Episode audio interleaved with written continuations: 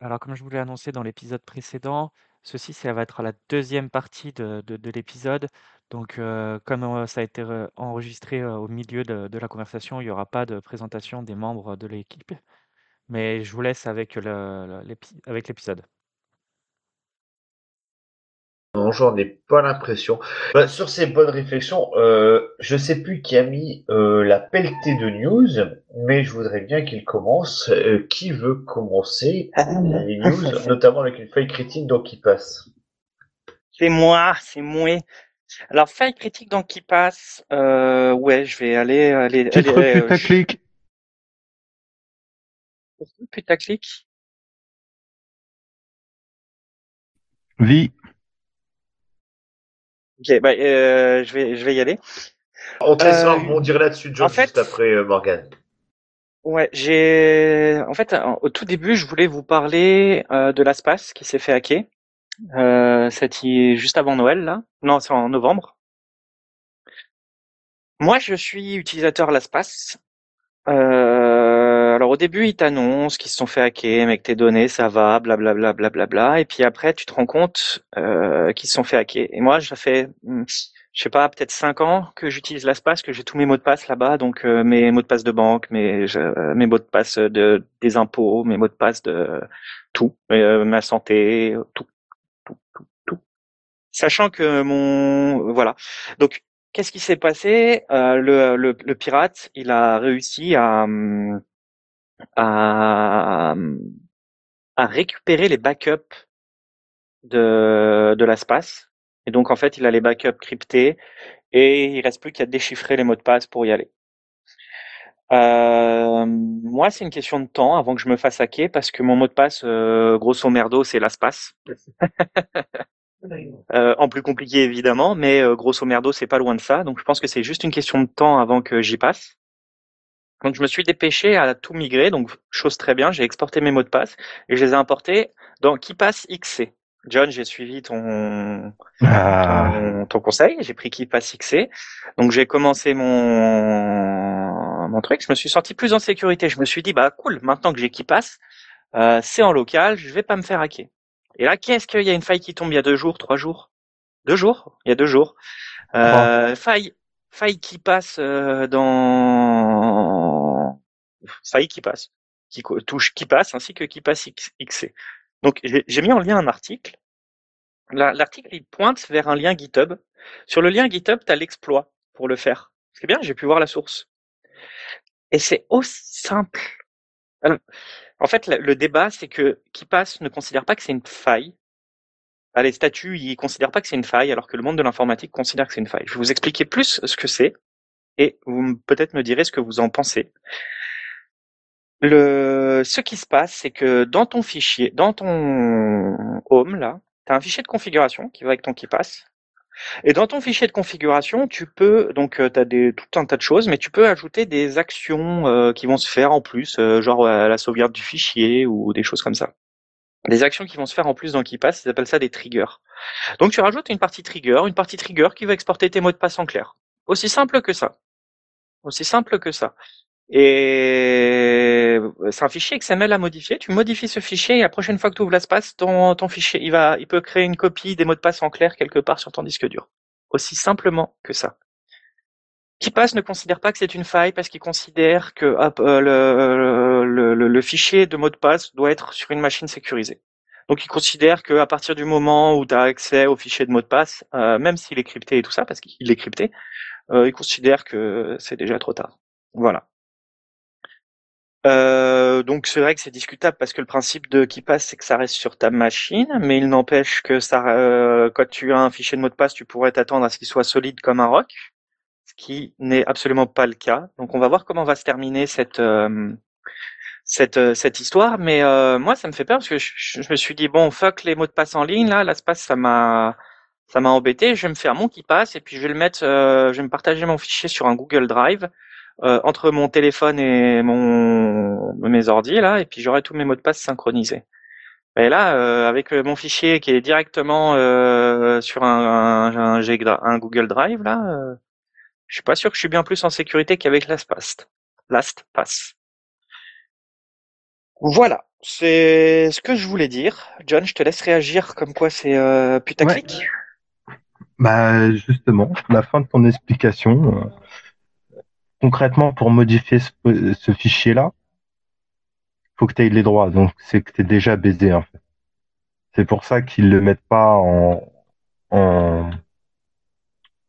au niveau de sévérité euh, haut via, via les CVS parce que euh, c'est comme euh, la deuxième version de la faille qu'il y avait eu avec euh, cette saloperie de Log4j, c'est que euh, pour l'exploiter, il faut déjà que tu aies la main dedans. Donc euh,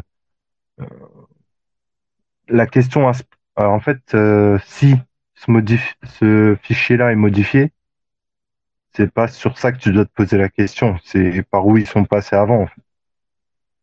Tu veux dire Et que la machine soi, a été euh, compromise. Mais tu Elle t'attends était quand même compromise que euh, au préalable. tu t'attends quand même mais que c'est ton un- gestionnaire de mots de passe ne va pas enregistrer les mots de passe en clair euh, ailleurs. Tout le monde pourrait s'attendre ça d'un gestionnaire de mots de passe. Ouais, mais c'est normal. En tout cas, c'est pas très grave Puisque parce que ta base, tu...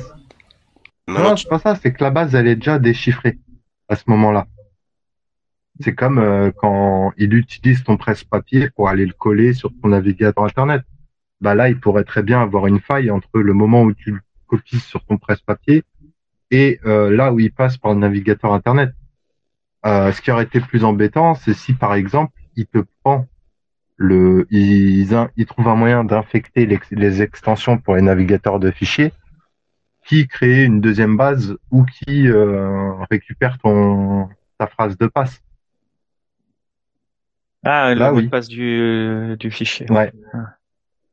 Après, euh, les, ce fichier-là, il sert pour la personnalisation euh, de, De qui passe. Ouais. de, de, de qui passe. Donc, si déjà, en plus, c'était précisé, euh, je sais pas si tu l'as vu, ça marche que si ton truc il est réglé avec les réglages par défaut.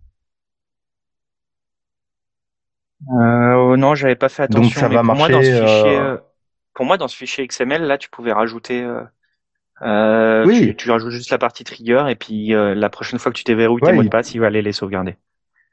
Voilà. Mais il faut déjà qu'il y ait accès. Donc si tu as un environnement euh, sécurisé, c'est un bien grand mot. Déjà, si euh, bah, t'évites d'ouvrir tout et n'importe quoi. Imagine, euh, imagine, t'es avec ton frère sur l'ordinateur, vous partagez, t'as ta base de mots de passe, il a sa base de mots de passe. Euh, C'est-à-dire qu'il pourrait Ouais. aller venir euh, voler tes mots de passe, quoi, clairement. Là, oui. Voilà. Bah, c'est, moi, je trouve ça problématique. Mais euh, bon, après, c'est euh, voilà, Mais c'est le pas une développeur faille en de elle-même. KeePass rejoint.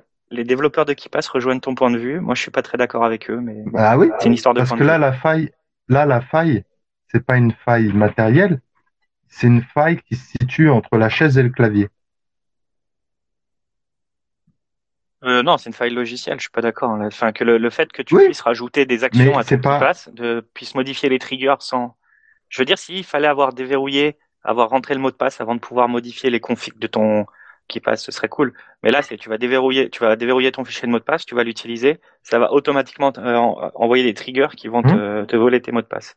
Mais c'est normal. Moi, je trouve c'est. Moi, parce que c'est pas la base de données en elle-même, c'est le logiciel Ouais. qui Ouais. lit ta base de données. Donc tu lui donnes des ordres, euh, comme tu peux dire, euh, bah, quand tu ouvres mon navigateur, euh, mets-moi la page de DistroWatch. C'est la même chose. Bah, dans ce cas-là, c'est une faille de sécu aussi. Vu que c'est un- une, une instruction que tu donnes au logiciel. Ah ouais, non, je comprends ton point de vue. Euh, juste, je suis pas d'accord, mais je comprends. Après, pour la, je te mets au défi de la mettre en place sur un autre utilisateur. Il faut avoir juste les droits d'écrire dans son fichier. Ouais. Ouais. Mais si t'as juste les droits, t'es déjà baisé, en fait. Donc tes mots de passe, ils sont déjà là en clair depuis longtemps. Tu peux très bien mettre euh, bah, soit un keylogger en place, soit un fichier de Oui, bar- euh, oui, log oui, oui, qui oui, est- oui. Ouais, ouais, ouais, c'est vrai. Tu vois ce que je veux dire? Si, si tu as déjà cette possibilité-là, c'est que tu es déjà baisé. Donc, tout ce que tu as fait déjà avant, elle est déjà... euh, Comment dire? Hum, C'est marrant, quoi. C'est pour ça Ah oui, qu'ils non, mais je, comprends. que... Il y, euh, aurait d'autres vecteurs d'attaque possibles que celui-là. C'est ça que tu veux dire. Et je suis, euh, Je suis d'accord. Ouais. Moi, je me, C'est pas- juste le point de. Par contre, par contre, si euh, par le biais d'une extension web ou un site web, tu réussis à te connecter à l'extension, euh, euh, l'extension qui passe, et que là tu peux euh, faire cette manip, mais en redirigeant, tu vois, dans le, en clair les mots de passe sur le site. Là, oui, là c'est un,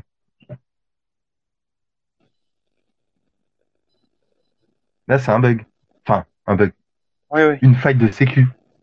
Si tu réussis à accéder à tout ça via le euh, via un site et que le l'extension ne fait pas son rôle de compte euh, con- pas contenir, conteneuriser, con,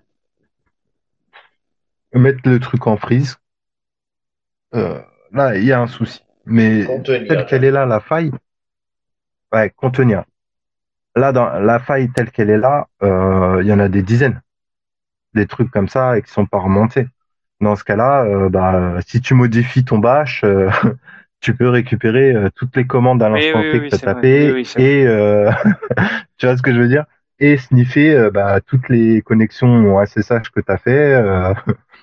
tu peux réécrire un, un drop, un faire une passerelle en SSH et puis faire une copie de chaque chose qui est passée sur ton PC sur un autre serveur distance. Et ton si euh, si ce fichier-là est réécrit, hormis le parce que là c'est un POC, mais un, un proof of concept. Euh, mais moi je veux voir cette faille utilisée. Enfin non, j'aimerais pas, mais on se comprend. Si le ce procédé-là peut être fait à partir de, de l'extension, ou même sans l'extension, on via une analyse euh, depuis une page web, là oui, c'est problématique. Mais euh, à l'heure actuelle, euh, c'est juste des instructions. Et il faut que tu, il faut que tu euh, t'aies laissé ton truc par défaut euh, de A à Z. Ok. Euh, Est-ce que vous avez les avis les autres? Rapport à moi, qui passe, l'espace, vous les utilisez, vous avez gestionnaire mot de passe. Non, moi j'attendais juste que tu me donnes ton mot de passe et comme tu l'as fait tout à l'heure, c'est très bien. Je te remercie, Morgane. je te l'avais écrit dans le chat. Ouais, ouais, j'ai vu le, j'ai vu le message, j'ai souri. ok, Voilà. bah alors ça, je vais switcher à la prochaine news. Euh, alors, euh, vu qu'on a fait déjà deux heures de, de, de- bientôt deux heures de, enfin une heure et demie d'épisode, je vais euh, switcher des news, je vais en supprimer. Euh, je vais parler de ZFS. Je pense que Linux euh, Friends, ça devrait t'intéresser, ça. Ah ben éventuellement, ouais, je vais voir ce que tu vas en dire. Bah, pas du bien du coup. non, mais je- en fait, euh, sur Linux, il existe euh, plusieurs façons de formater son Ouais. disque, enfin plusieurs Ouais. formats de disque. Euh, on a parlé tout à l'heure, tu as évoqué que sur Windows, il fallait défragmenter, ce qui est dû à euh, bah, les extensions, enfin les, ah, je sais plus comment ça s'appelle là. euh, Aide-moi. C'est, Pour défragmenter? Bah non, euh, comment ça s'appelle là les trucs euh, FAT32 euh, Ah, les, les, oui, les Ext, systèmes de, de fichiers, oui, euh, ext2, Ouais. ext4, euh, NTFS, pour Windows format de NFS. fichier. Format, ouais, ok, merci. format, format de fichier, ouais. Bah, Ouais. en gros, le, celui de Windows de base, il, il- NTFS la défragmentation, ouais. NTFS, euh, FAT32 ont des problèmes de, de fragmentation. C'est pour ça qu'il y a des défragmenteurs qui existent. Chose qui n'existe pas sous les bons vieux formats de fichiers euh, Linux, qui est X2, X3, X4. Alors excuse-moi, il juste des- un truc. Juste un truc, Mhm. c'est possible quand même de le faire en terminal. J'avais regardé, c'est totalement inutile, mais tu peux le faire. Ouais, tu peux défragmenter ton disque dur sur euh, sur Linux si ça, si ça ouais, il va t'intéresse. si réorienter, réor- euh. Mais il faut savoir qu'avec les nouvelles technologies SSD, du coup, la défragmentation pose beaucoup moins de problèmes à cause des vitesses d'accès, euh, qui sont plus autant un problème que sur les disques durs mécaniques. Donc, on va dire qu'ils ont été sauvés par la technologie et non pas par le logiciel. En tout cas, ce que je, ce que je voulais dire, c'est que sur Linux, nous avons les fameux X3, X4. Euh, sur un SSD, euh, vous pouvez mettre de l'X3, vous aurez des plus de performance que sur un X4 par défaut, et XT4 par défaut, parce que sur le XT4, il nous, euh, il, stocke des, des, méta-informations dont tu n'as pas besoin et qui te ralentissent légèrement le disque dur. Alors euh, bon, euh, soit en tant qu'humain, tu vas jamais te rendre compte de la différence, mais quand tu es un serveur et puis que tu dois pas tâter du fichier, tu verras quand même des gains de performance. Je pense à une base de données ou quoi que ce soit. Et il existe des, nouveaux types de, de, de formats de fichiers, parce que les X3, X4, ça fait quand même des décennies qu'ils sont là, et ça fait quasiment dix ans qu'on a des nouveaux types de fichiers qui sont là pour les remplacer. Je vais nommer BTRFS comme ButterFS et, euh, et euh, ZFS. Alors pendant un temps. Tu es en train de me dire que les, les vieilles bases de données elles seront plus en bon vieux CSV à l'ancienne Oula. Heureusement que non. Heureusement que non. Ça a quand même changé ça. Mais bref.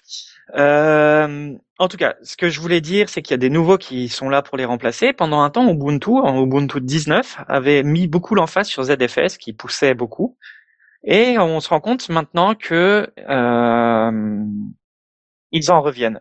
Euh, c'est-à-dire que maintenant, sur le nouvel le fameux nouveau installeur de, Ubuntu, là, je ne sais pas si on en a parlé, mais Ubuntu a sorti un nouveau installeur en Flutter qui est plus ergonomique, blablabla, blablabla. Et eh ben, il te propose même plus les ZFS.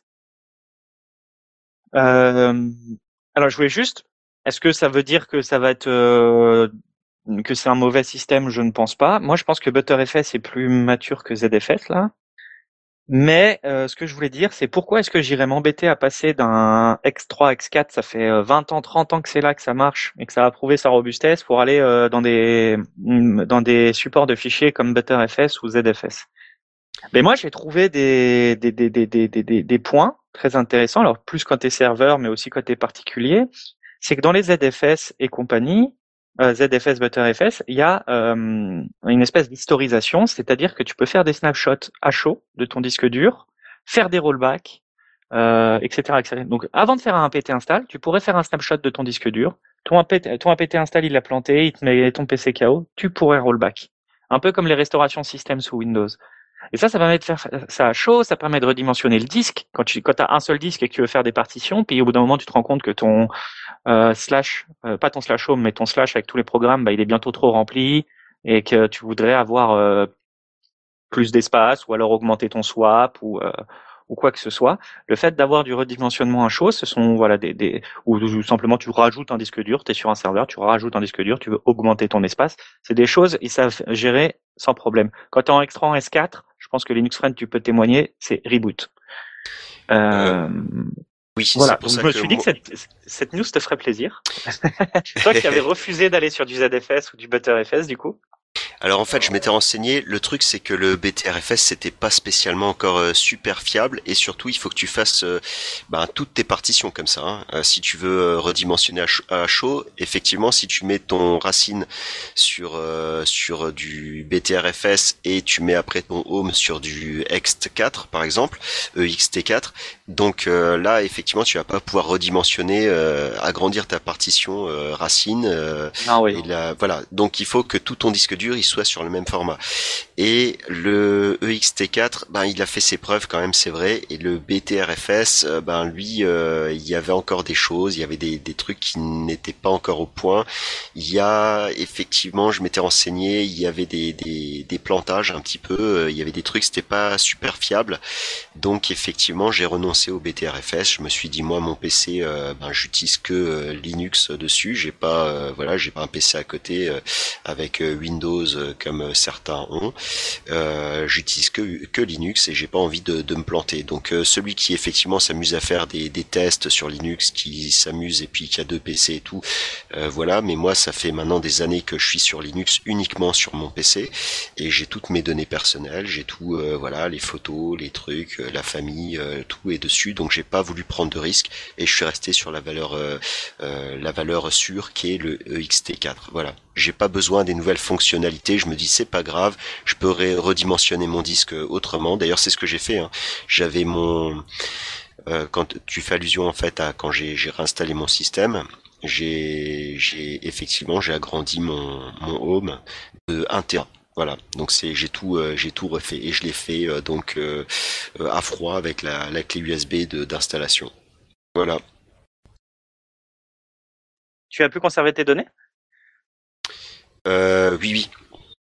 Oui, j'ai conservé mes données, effectivement. J'ai, euh, en fait, si tu veux, je vais le faire très simple, hein, parce que mon PC il est plus compliqué que ça, mais grosso modo, j'ai euh, un petit euh, SSD sur lequel j'ai mis Racine et j'ai un gros disque mécanique de 4 Tera que j'avais partitionné en, j'avais fait trois partitions dessus et j'avais juste une partition de 1 Tera pour mes pour mon home et j'avais une deuxième partition de 1 Tera que j'ai libérée et quand j'ai euh, remis euh, j'ai réinstallé euh, le, la dernière version de Linux Mint, c'est la 21.1 que j'ai installée et j'ai tout simplement agrandi la partition home donc euh, sur la partition de 1 Tera à côté que j'avais que j'avais totalement libéré. Et maintenant mon home fait 2 Tera et toutes mes toutes mes données sont restées et euh, j'ai réinstallé donc euh, en renommant le home euh, tout pareil avec le même nom d'utilisateur tout est identique même mot de passe. Et du coup j'ai récupéré même toutes toutes mes applications avec la, configuration de mes applications ouais parce que t'as le home ouais. Voilà. Donc, la magie du home. ouais un truc que tu peux pas faire sur Windows. Tu ignores même que tu as, des trucs différents comme ça sur Windows. C'est c'est terrible en fait. Hein. Quand tu utilises Windows, tu ne comprends rien, tu ne sais rien. Hein. C'est comme si tu étais dans une voiture automatique et euh, tout est autonome, mais en fait c'est pas plus compliqué. Euh, une fois que tu as compris comment ça marche les vitesses, et ben du coup, euh, euh ouais, c'est c'est plus facile de c'est plus facile. de, l'analogie ce soir. Hein ouais, ouais. Enfin bref, mais euh, ouais, c'est si tu t'intéresses à comment fonctionnent les choses, euh, du coup, euh, t'es t'es mieux à avoir la main sur ce que tu fais. Hein. C'est tu peux faire des trucs que tu pourrais pas faire sur Windows parce que tu comprends même pas comment ça marche, à moins que tu sois informaticien et que tu l'aies appris et tout et que tu aies eu un, un prof à qui t'aies pu poser tes questions. Et encore, il faut qu'ils connaissent parce que bon, passons. Je vous laisse la parole. Ça oui. Ok, est-ce que quelqu'un a une news à partager pour pas que je prenne la monopoliste toute la parole?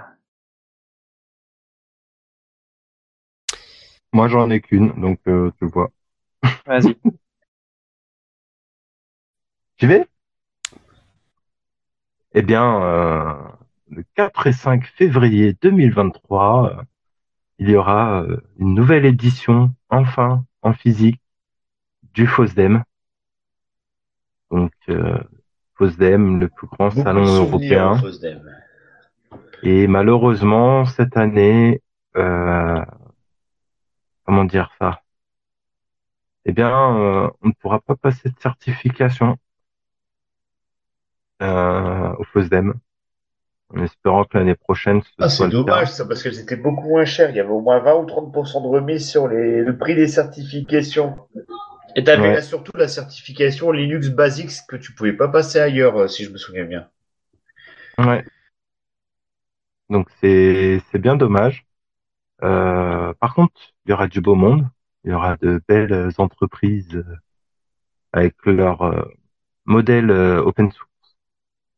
Donc Et il y aura Apple alors?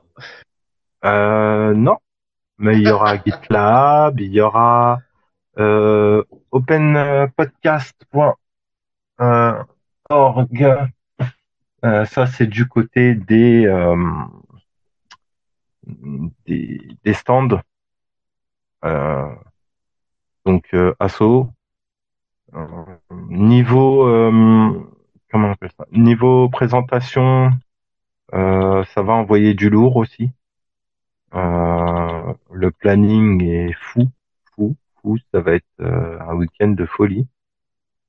Euh, il y aura un petit espace hacking.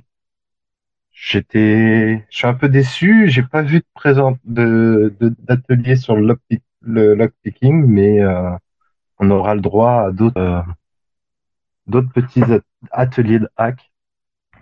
voilà. Donc voilà. Le FOSDEM est de retour. Hmm? C'est fun le lockpicking, c'est dommage. Bah ouais.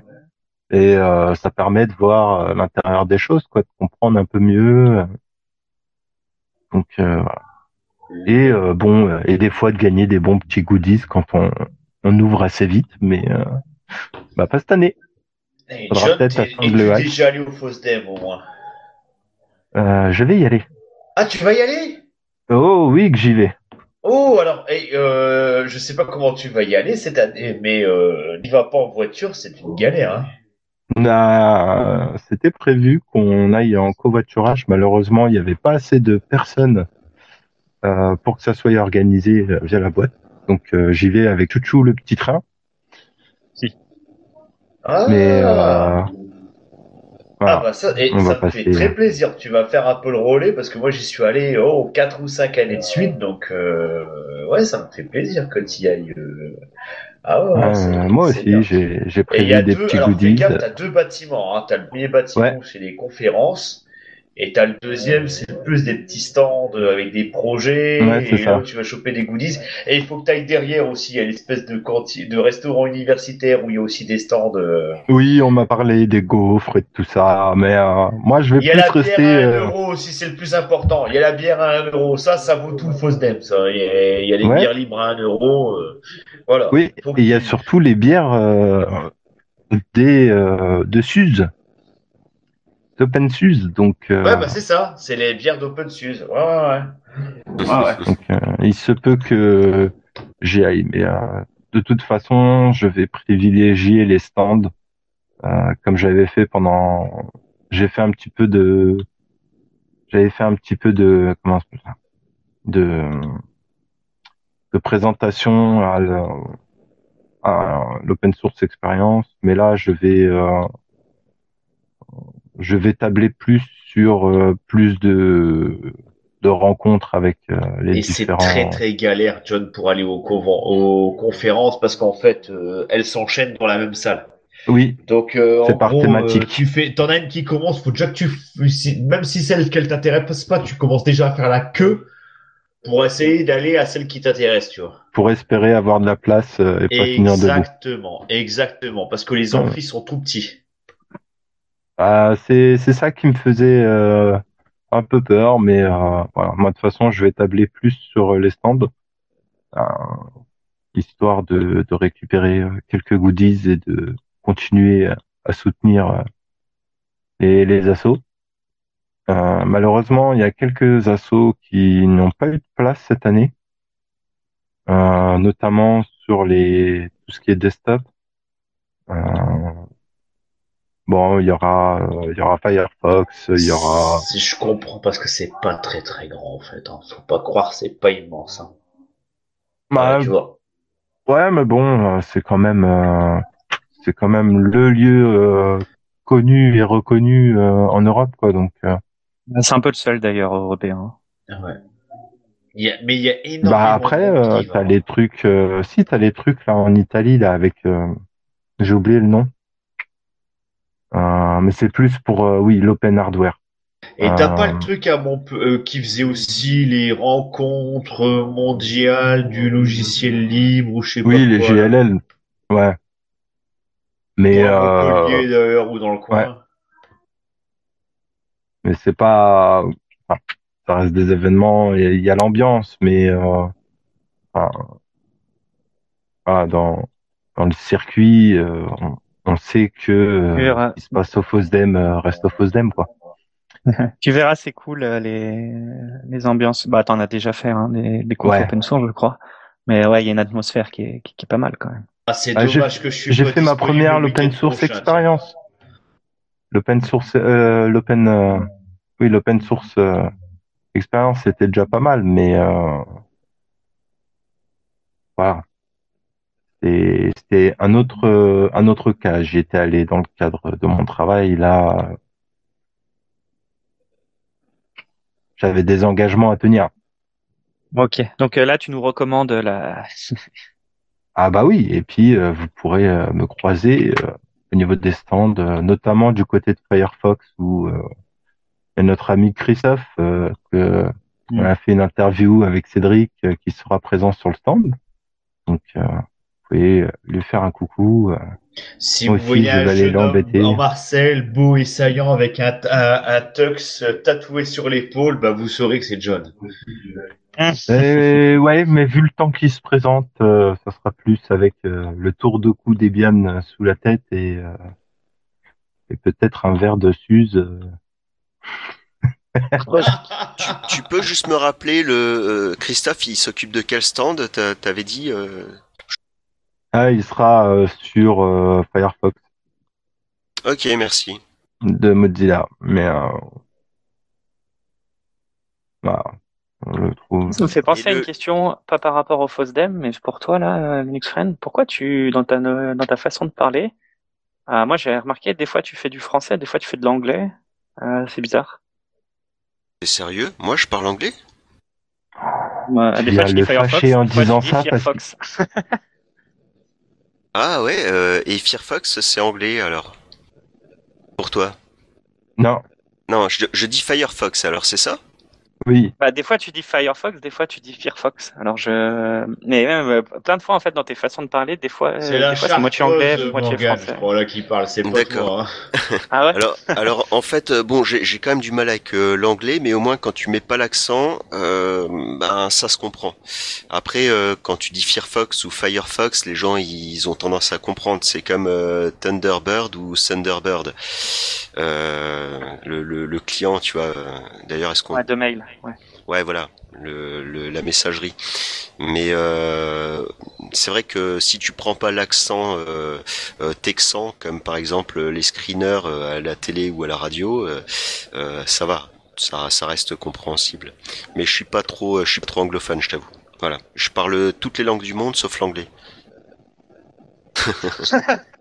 Et, Ok, ok. Bon, bah, Morgane, est-ce Ouais. que tu veux continuer d'autres news? Euh, ouais, je vais continuer, je vais continuer. Euh, juste pour, euh, alors avant de continuer, je voulais juste dire, c'est euh, pourquoi je, je te fais cette remarque, c'est parce que euh, moi, euh, je, je- bon, quand j'ai commencé l'informatique, pareil, je faisais qu'avec les termes français. Euh, tu vois, je disais API, je disais blablabla ou et en fait, euh, après j'étais en anglais, tu vois, je disais integer, inte, integer, machin, un truc comme ça pour pour les entiers là. Ouais. Puis quand je suis arrivé là-bas, je commençais à dire les mots et les gars ils me regardent avec des grands yeux, ils me disent quoi? Bah si, un integer. Ils me regardaient avec des grands yeux, ils comprenaient pas quand je Mhm. parlais. En fait, j'avais l'impression de savoir parler anglais, mais en fait pas du tout. Et euh, et maintenant j'essaye de faire un peu la chasse aux gens qui font bah la chasse, euh, qui parlent par exemple, tu vois, ils vont commencer un mot en anglais, en français, puis le terminer en anglais, ou alors ils vont le commencer en anglais, le terminer en français, euh, faire un, un mélange des deux. Et donc moi, enfin, plusieurs fois dans ces interventions, je me suis, ça m'avait fait tiquer. C'est pour ça que je voulais te, je voulais t'en parler. Euh, aucune- fini de faire ton québécois, là méchant là-dedans. Il y a, Ouais, il y a ouais. une chose, il y a une chose qui est agaçante en fait, c'est que ben les, les Anglais, tous les e se prononcent i, et ça par contre c'est un vrai problème. Par exemple, tu vois, si tu veux dire ext4, euh, ben euh, à l'anglais, en anglais, euh, ça va pas le faire. Et euh, notamment, euh, tu vois, pour les téléphones, euh, il y a e fondation, bah c'est bien e. Donc le mec qui va chercher sur internet, si tu lui dis i fondation, les téléphones, Ah, il va dire i. Ouais, voilà, les téléphones, Les téléphones ILO, les téléphones ILO de e-fondation, bah, le mec il trouvera jamais, tu vois. Donc euh, là, je j'essaie de franciser au maximum, et parfois il y a des mots effectivement, ben les gens, euh, si tu dis Firefox, euh, ben il y a des gens, ça va les faire sourire bêtement parce que voilà. Mais je préfère parler en français, tu vois. Même euh, des fois, je m'amuse. J'ai appris le mot il y a quelques quelques mois parce que j'ai dit c'est quand même incroyable qu'on n'ait pas un mot euh, français pour dire email. Voilà, euh, le i. Enfin, voilà. En plus, c'est même pas un i. Courriel. E. Voilà. Et ben ouais, le courriel. On m'a appris ça. Écoute, c'était c'était il y a même un peu plus que quelques mois. Ça fait un an ou deux maintenant que j'ai découvert ça. Et ben maintenant, euh, je je dis courriel, moi. Voilà. Et et effectivement, il y a des gens, ils savent pas c'est quoi un courriel. et ben tant pis pour eux, ils ont qu'à regarder sur Wikipédia et puis apprendre à par- parler français. Mais euh, Ok, ouais, non, non, mais, mais je comprends ton point de vue là du coup. Ok, ok. Ouais, non, mais c'est c'est co- c'est compliqué. Et mais je suis pas du tout anglophone en fait. Je suis pas du tout anglophone. Mais par contre, effectivement, t'entends des fois, t'entends des trucs euh, à la radio euh, et puis tu recherches, tu tapes le nom de de, de la chanson ou du du musicien là que t'as entendu, le groupe et tout, et en fait, t'arrives jamais à retrouver. Et puis, euh, ben, tu t'aperçois que ça s'écrit pas du tout comme le mec qui l'a prononcé. Et là, ça te gonfle, mais ça te gonfle à mort. Donc, euh, les, les E, tu m'entendras jamais les dire I. Voilà. Je trouverai un autre mot si c'est pas compréhensible. voilà. Ok, non, bon Mais- point, bon point. Ok, tu marques ton point. ok, ok. Bon, je vais enchaîner avec la news suivante. Je vais faire rapide là. Euh, Android, il va enfin. euh, J'avais déjà parlé avec. Euh, dans quel épisode, un ou deux épisodes en arrière ou trois là. Euh, les puces, euh, le combat avec les puces euh, risque, euh, ARM et tout ça là. Et donc Android vient de, de spécialiser qui va euh, officiellement supporter les nouvelles architectures RISC, RISC 5. Euh, alors pourquoi euh, Qu'est-ce que ça va changer dans ta vie En soi, absolument rien, parce que toi tu continueras à avoir un téléphone Android qui fonctionne. En quoi ça va changer des choses? C'est que RISC 5 c'est une architecture qui est plus simple que les architectures euh, pas, pas legacy actuelles, c'est-à-dire ARM et ARM et x86. Euh, elle est plus simple en termes d'instruction euh, parce que c'est jeune, donc ça n'a pas eu le temps d'avoir beaucoup d'optimisation. Du coup, le fait que ça soit plus simple, c'est moins optimisé, elles sont moins performantes, mais surtout, elles sont libres, libres de droit, et ça, ça veut dire que les euh, que les asiatiques, qui, enfin les Chinois en fait, qui, qui se sont fait euh, punir, euh, taper sur les doigts par Intel et ARM qui ont des problèmes de puces, ou même bah, les Russes, mais ils ont plus accès à des microcontrôleurs. Et avec RISC-V et avoir des, des, architectures open source, c'est le genre de risque qu'on n'aura plus de se faire euh, bloquer par des brevets. Donc, euh, c'est une bonne chose que ce genre de, de puce commence à, entrer sur, à pénétrer le marché. Je comprends que les, notamment Android l'accepte parce qu'avec ce qui s'est passé en Asie, j'imagine que les téléphones pour le marché chinois vont avoir besoin de nouveaux processeurs là. Donc euh, cool. Moi, je regarde ça d'une euh, bonne, euh, d'un très bon œil. on va enfin avoir des processeurs open source qui n'existaient pas à l'heure actuelle, qui n'existent toujours pas d'ailleurs. Donc vraiment bien.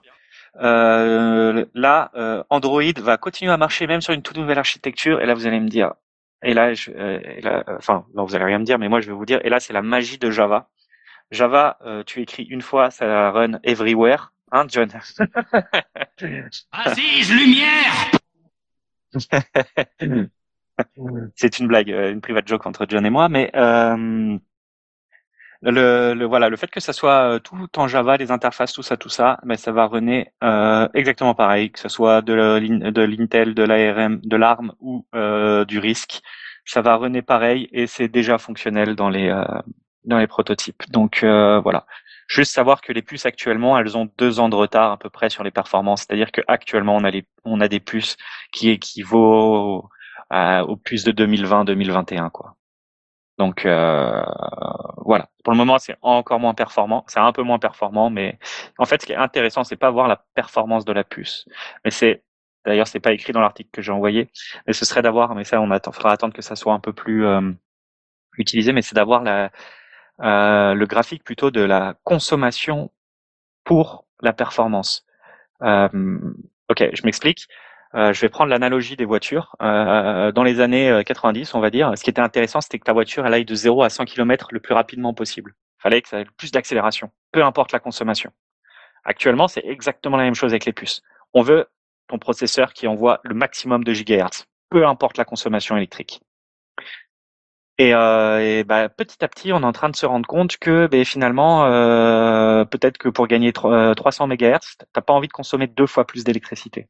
Que peut-être la batterie, ça, c'est plus, c'est plus important. On voit plus en plus de smartphones, de, enfin, on voit que c'est de plus en plus un enjeu pour ta montre, pour ton, euh, euh pour tes smartwatches, pour ton téléphone, pour euh, plein d'autres choses, d'avoir de l'autonomie plutôt que de la puissance de calcul. Et en fait, euh, actuellement, il s'avère que ARM est quand même beaucoup plus puissant. Que, enfin, non, pardon. Euh, AMD est quand même beaucoup plus mais, est meilleur. Les processeurs AMD Ryzen là sont meilleurs que Intel. Euh, Intel, ils ont peut-être plus de, de, de de gigahertz de calcul sur le papier, mais ils consomment aussi plus.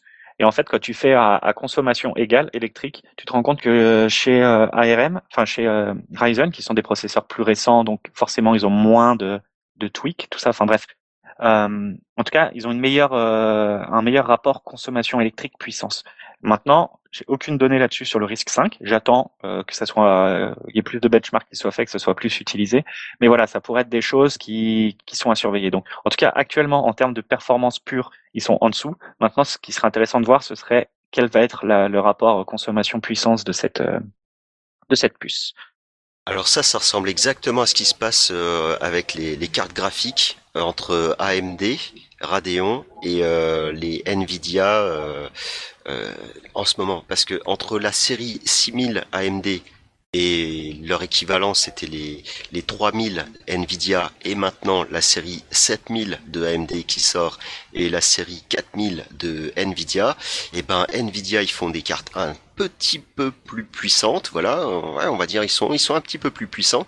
Par contre, ils consomment euh, un tiers de plus d'énergie et ils ont même des cartes graphiques qui prennent feu quoi. Tu prends les il y a plein de vidéos, d'ailleurs je me suis fait plaisir à en enregistrer quelques-unes parce qu'ils sont retirés d'internet, faut le savoir, les mecs ils postent ça sur Twitch euh, et Twitter et ainsi de suite et en fait, ils se font retirer leurs euh, leurs vidéos par la modération des des sites euh, à la demande bien sûr d'Nvidia, mais tu vois les cartes graphiques qui prennent feu quoi. Et le mec qui filme bien, tu sais la carte graphique avant dans la tour euh, qui est vitrée, et puis euh, il met en marche, il appuie sur le bouton et là, poum, tu vois les étincelles et ça ça brûle et puis ça prend feu. Et le mec il ouvre le PC, il souffle et tout, et tu vois bien que c'est une carte Nvidia qui, a pris feu quoi.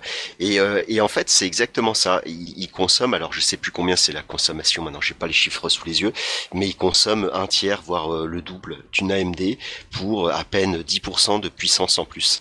Et c'est pour ça qu'AMD euh, prend le dessus. Alors moi j'en suis super content parce qu'ils ont leur pilote open source et ils ont toujours été les amis de Linux. Et euh, Nvidia, ben, ça a toujours été des bouffons qui, euh, qui prennent les gens pour des pigeons. Hein. Tous les, les fanboys Nvidia, ben, en fait, ils ils ont des pilotes propriétaires qui les surveillent, des trucs, voilà, ils sont, ils se font avoir.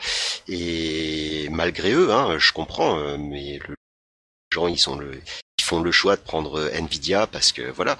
Mais euh, donc je critique pas le, les, les, les, personnes, les clients, mais euh, par contre Nvidia ils, maltraitent leurs clients depuis des, années et en fait ben maintenant enfin AMD avec l'open source et eh ben ils ont réussi à faire le ils réussissent à prendre le dessus exactement comme ce que tu viens de dire avec les, les puces euh, les puces pour les téléphones. Donc euh, c'est génial en fait parce que euh, ils vont peut-être ils sont que à 20% à peu près de de part de marché AMD hein, donc mais AMD c'est leur pilote qui est open source. Le logiciel le hardware n'est pas n'est pas open source je pense pas. C'est déjà, déjà bien d'avoir le logiciel. C'est déjà bien d'avoir le driver attention. Qu'est-ce que tu entends par par là? Alors, ça serait quoi la différence et quel est le quel est le pourquoi euh, Qu'est-ce qui n'est pas open source chez euh, chez AMD alors? Le hardware, donc le ah, parce que là tu parles en anglais, hein, je suis désolé, mais là comme tu parles en anglais, je comprends rien. Hein, faut que tu m'expliques, hein, désolé. Hein.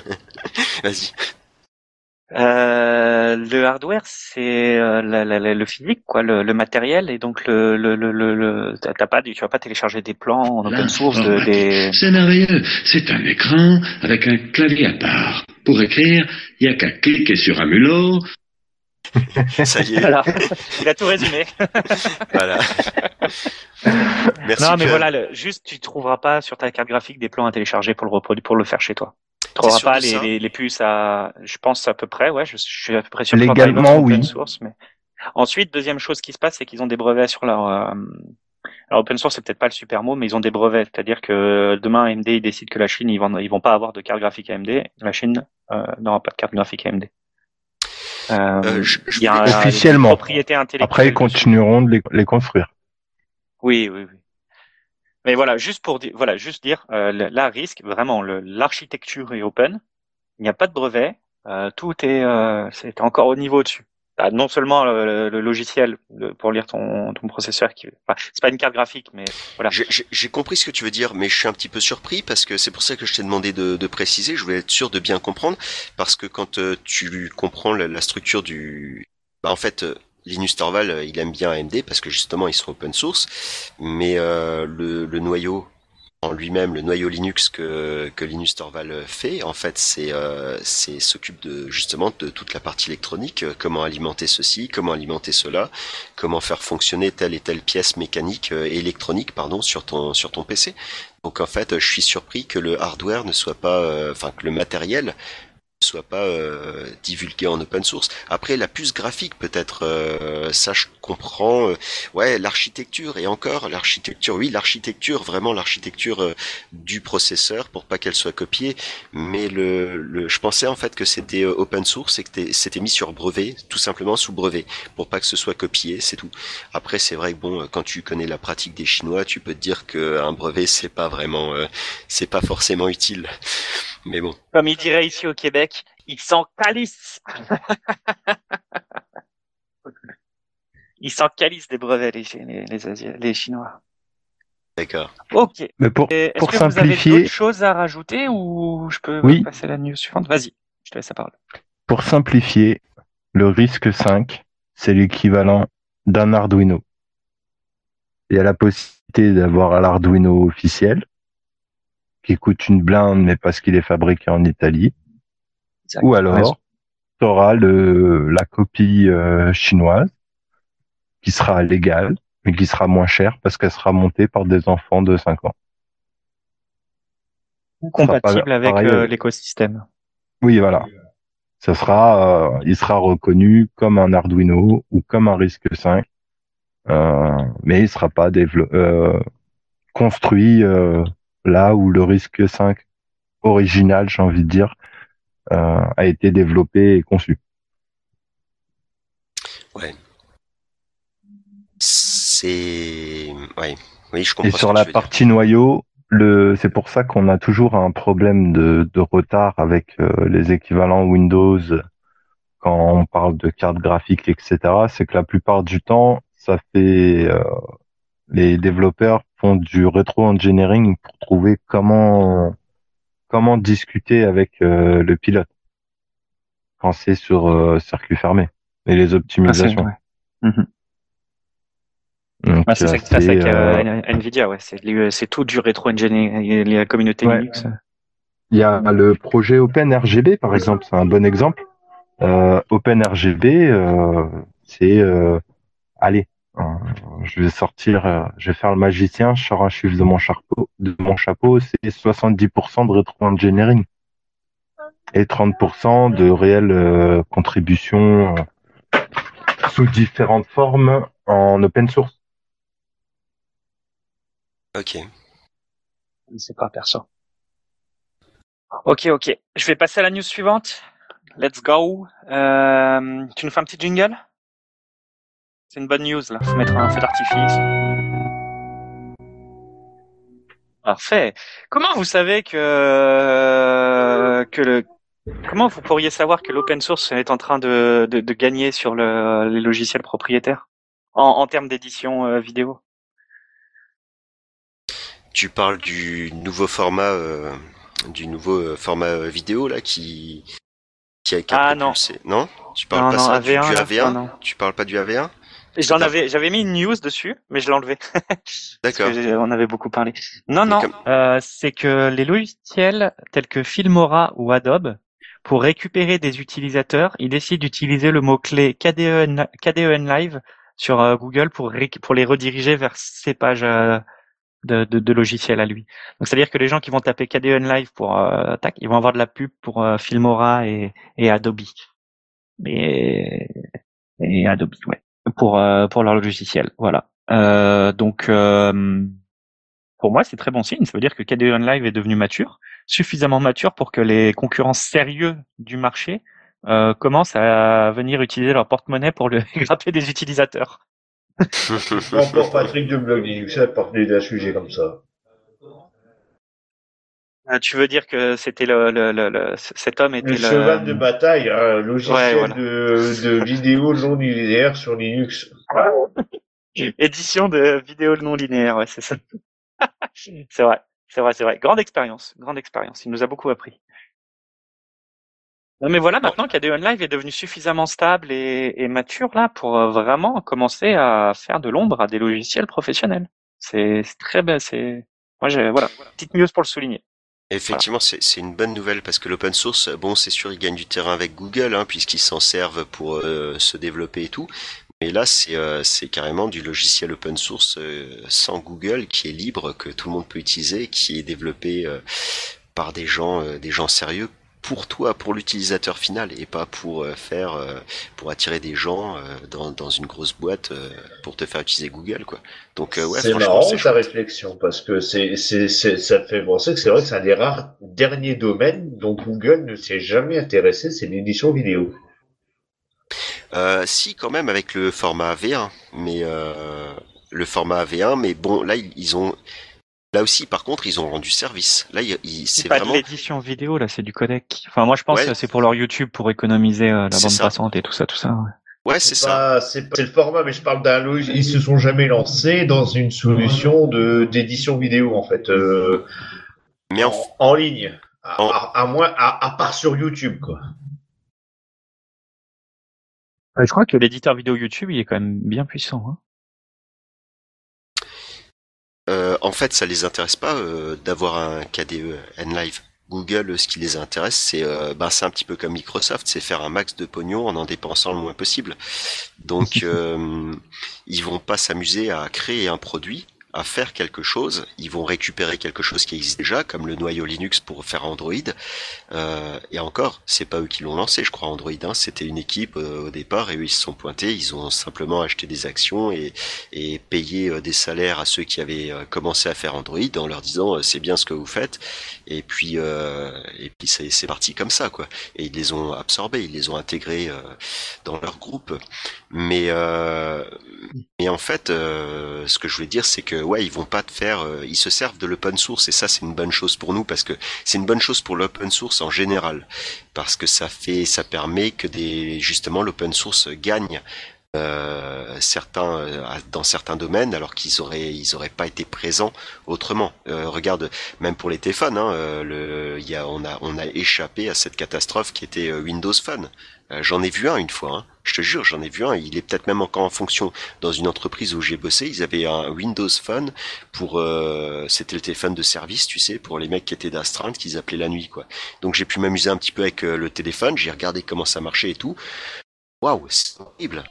Et un Windows sur euh, sur un téléphone. Enfin bref, c'était mal pensé, c'était pas euh, fluide, c'était horrible, c'était euh, c'était une catastrophe. Mais imagine si tu avais dû payer une licence Windows à chaque fois que tu achetais un smartphone, c'est une catastrophe. Enfin bref.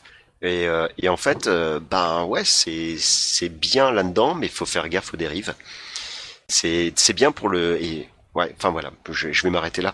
Je commence à Non, mais je, je vais juste finir sur le sujet. Je pense comme ça, Morgan pourra rebondir sur son sur sa dernière news euh, s'il le souhaite. Mais en tout cas, j'ai l'impression que de toute façon, oui, Google, ça les intéresse pas l'édition vidéo hors YouTube, puisque de toute façon, ils récupèrent 90-95% des vidéos éditées en ligne par YouTube.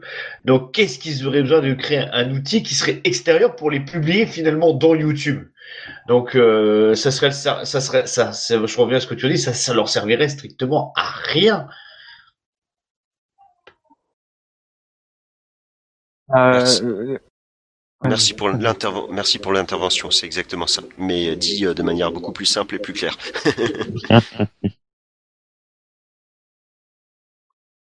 Ok, bah, je vais rebondir. Euh, Tu as quand même pas parlé de. ChatGPT. Hmm, si. je m'en doutais quand j'ai vu l'article. Oui, ChatGPT, on en avait parlé l'épisode dernier là. C'est grâce à Joliat, oui, qu'on a découvert ChatGPT. on- euh, ouais, en tout cas, il nous a. Est-ce que tu as un compte Parce que moi, j'arrive plus à en créer un. Ben, Joliat, il a fait une API. Il a publié qu'il appelle Alex. Et euh, du coup, on peut utiliser ChatGPT via son API. Et euh, on Ah. pouvait s'amuser avec. Il l'avait publié dans Général si tu pouvais, si tu suivais plus le Discord. Alors, Ok, bon, je vais parler, euh, partir sur la news. Euh, je crois que tu as joué aussi avec euh, on Linux en a Fan, vu, on avec l'a euh, vu un Alex. petit peu vite fait à la 72. euh, ouais, ouais, tout à fait. Bon, Mais il en- avait en tout cas, un lien d'un alors- pote à lui qui avait, qui avait fait une API. J'essaie de retrouver le lien parce qu'effectivement, moi, je me suis amusé avec Alex. On Et, euh, bien parler Linux avec. Et, et je me suis bien marré. Et euh, ouais, je lui ai demandé, euh, je lui ai demandé pas mal de trucs. Ouais, ouais effectivement. Alors, euh, bah, j'ai, bien, ça avait bien commencé, tu sais. euh, mais euh, effectivement, quand je lui ai demandé pour Linux, il me disait qu'il aimait pas Linux, quoi. Et mais en fait, donc c'était, c'était ChatGPT. C'est parce que ça s'appelait demande à Alex et il y avait pas vraiment les mêmes réponses. Hein. Il avait pas les mêmes réponses que ChatGPT. Il était beaucoup plus direct en fait. Demande à Alex. C'est ce que j'aimais d'ailleurs dans chez lui. Euh, ChatGPT, tu sais, il te dit jamais oui, jamais non. Tu lui dis euh, mais euh, le meurtre c'est mal? ah ben tu sais dans certains cas, euh, mais bon en général c'est pas trop bien vu, faut faire attention, euh, gna gna gna. Alors que demande à Alex, lui il disait oui oui c'est bien. tu vois bon il disait des conneries mais il était il était ferme, il était direct. Oui oui ton voisin il t'a embêté, tue-le, c'est c'est bon vas-y. c'était voilà donc c'était marrant et je lui ai demandé, je lui ai dit alors euh, est-ce que tu aimes euh, Linux? Non j'aime pas Linux. C'est- voilà c'était il était ferme, il était direct euh, demande à Alex dans ses réponses. Il y a Et, moyen euh, que quand tu passes par leur API, euh, il y a un peu moins de puissance de calcul. Enfin, que c'est pas les mêmes euh, que quand tu passes chez eux là, qui brident un peu plus. Ça, il y a moyen. Euh, en fait, la, la différence entre demande à Alex et euh, ChatGPT, c'était surtout que ChatGPT, lui, il tourne autour du pot, il te, il te fait des discours qui n'en finissent plus, et finalement, euh, c'est à la fin, euh, limite, il répond pas à ta question. Alors que demande à Alex, il répondait à ta question. Il te répondait des conneries, mais il t'y répondait. Tu vois, t'avais une réponse, t'avais une vraie réponse. Tu lui demandais, je lui ai demandé si Linux c'était bien. Il m'a dit euh, non. Après, j'ai demandé, euh, j'ai demandé comment il fonctionnait. Si il, m'a dit, je fonctionne grâce à Linux. Je lui ai dit, euh, mais sachant que tu fonctionnes avec Linux, est-ce que, est-ce que tu aimes Linux? Il m'a dit, c'est pas parce que je fonctionne avec Linux que j'aime plus Linux maintenant. Tu vois? Et, voilà, il, il restait avec ses, il avait ses idées, ses trucs. Enfin, t'avais l'impression euh, qu'il il te répondait réellement à tes questions, même s'il répondait, il répondait des bêtises. Alors que ChatGPT, euh, peu importe ce que tu lui demandais, il te disait oui et non. euh, tu sais, euh, il y a du bien, il y a du mal. euh, il faut voilà, faut modérer euh, un petit peu les choses, machin, gna gna. Et puis à la fin, ben des fois, t'avais des questions, t'avais pas de réponse. Ah, ok, ok. Merci pour le petit retour d'expérience. euh, si vous aussi voulez se- vous amuser à, jou- à- à jouer avec ChatGPT sans vous inscrire, on a euh, donc Joliat, notre euh, un des co-animateurs, qui a joué avec et il l'a mis en, en- à tout le monde là. Donc, euh, je pense c'est ouvert, ça lui fera plaisir. Ok, moi je voulais juste parler d'un article. Honnêtement, il n'est pas intéressant, euh, vraiment. Euh, je vais même pas prendre la peine d'en d'en parler plus. Je voulais, je voulais juste m'en. euh, donc c'est un article de ZNet, Z ZDNet, pardon. Et qui, qui voilà, c'est un mec qui t'explique qu'il va plus y avoir de développeurs. Alors moi j'ai déjà expliqué mon point de vue là-dessus là, euh, parce que ChatGPT est aussi capable de de de de de, de, de lâcher De foutre code. la merde. Il est aussi capable d'écrire du code. Euh, d'ailleurs, il y a un de aussi. nos ouais, et eux, il- d'ailleurs, il y a un de nos euh, de nos auditeurs là sur le chat. Je pense que c'est Mister Spock. Je suis pas sûr. Euh, il fait un peu du C et euh, je sais plus. Ah, j'oublie. Bref, il fait un peu du C et il a demandé à ChatGPT de lui comment, de lui. Enfin, il m'a envoyé un code et il m'a dit tiens, euh, qu'est-ce que t'en penses de ce code? Je regardais, je dis bah c'est un truc, ça alloue de la mémoire, ça, ça supprime la mémoire allouée. Et puis j'ai pas compris pourquoi il compte les bits que t'as alloués. Et il m'a dit ah, je lui ai demandé de générer un code qui détecte les fuites mémoire. Et euh, ce qu'il avait fait, c'était euh, plutôt un... voilà, c'était intéressant. Donc voilà. Euh, L'article euh, dit que bah voilà et on va plus coder blablabla blablabla, qu'on va être remplacé par les IA, que le développeur il va faire autre chose, qu'on va faire du no- tous les outils no code, low code, bababa. Bon moi j'en pense, je pense que l'article on peut le jeter à la poubelle, mais ça m'a- ça va me servir de tremplin. Euh, J'ai assisté à un jug Java User Group de Montréal. Euh, bon c'était sur fais exprès, là euh, J'ai assisté au, au, au JAC de Montréal et euh, donc c'était sur l'Open Telemetry.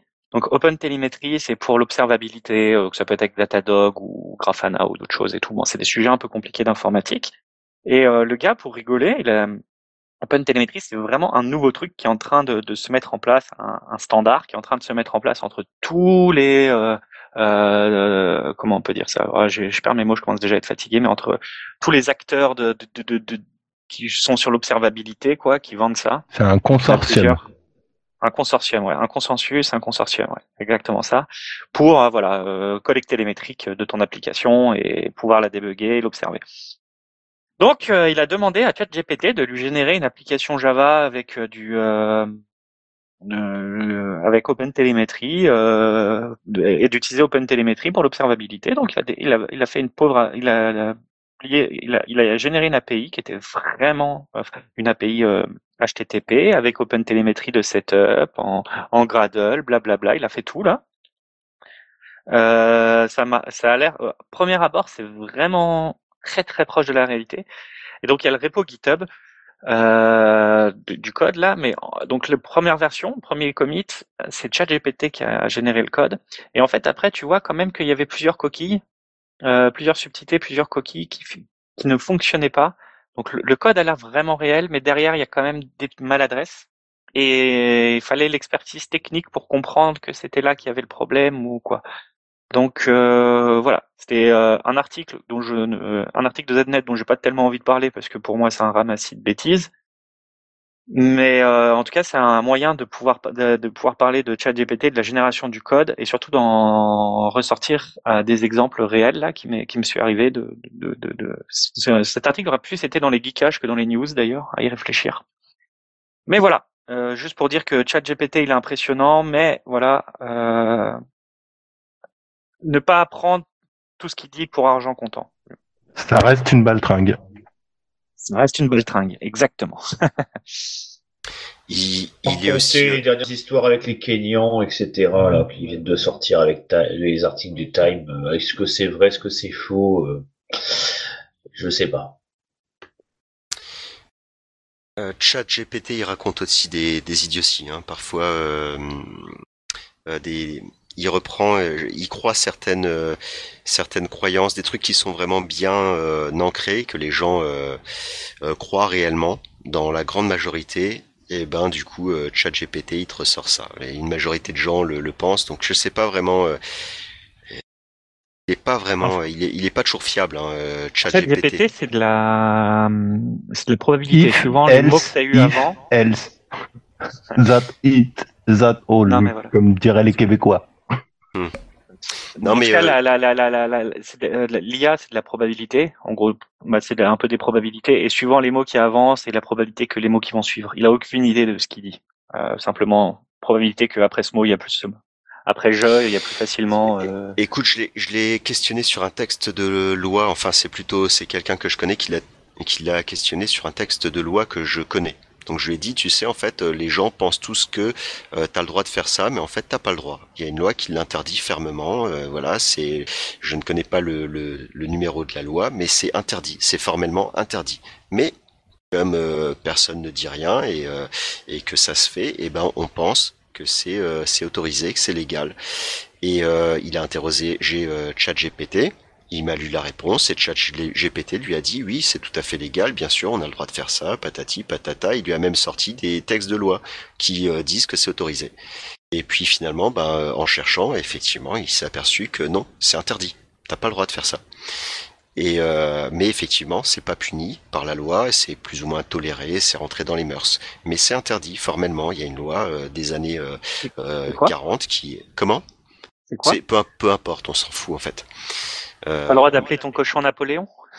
Euh, non, c'est c'est un truc que tout le monde fait tous les jours, mais euh, t'as pas le droit de le faire, c'est interdit, c'est formellement interdit. Mais bon, c'est pas grave, c'est en fait c'est aussi une histoire de commerce. Ça ça arrange en fait, euh, c'est un truc qui est toléré parce que ça arrange euh, ça arrange des gros gros patrons, des gros constructeurs en fait, voilà. Donc, euh, mais bon, tout le monde tout le monde s'en sert et tout le monde le fait tous les jours. C'est pas grave, c'est une loi euh, par rapport, euh, c'est pas grave, on s'en moque, on s'en moque du sujet. En tout cas, ChatGPT, il a repris la croyance publique. Et lui t'a sorti comme quoi, si c'est, et il t'a même inventé un texte de loi. Et c'est en allant chercher le numéro du texte de loi, à regarder à quoi ça correspondait. Euh, c'est là euh, que, que, que mon, mon copain, en voyant le texte de loi, il s'est aperçu que ça n'avait rien à voir avec la question qui était posée, qu'il a cherché du coup dans les textes de loi la loi qui parlait de ça et qu'il est tombé sur le texte de loi qui dit que c'est formellement interdit. Voilà. Et euh, bon, et tu vois, euh, euh, demande à Alex.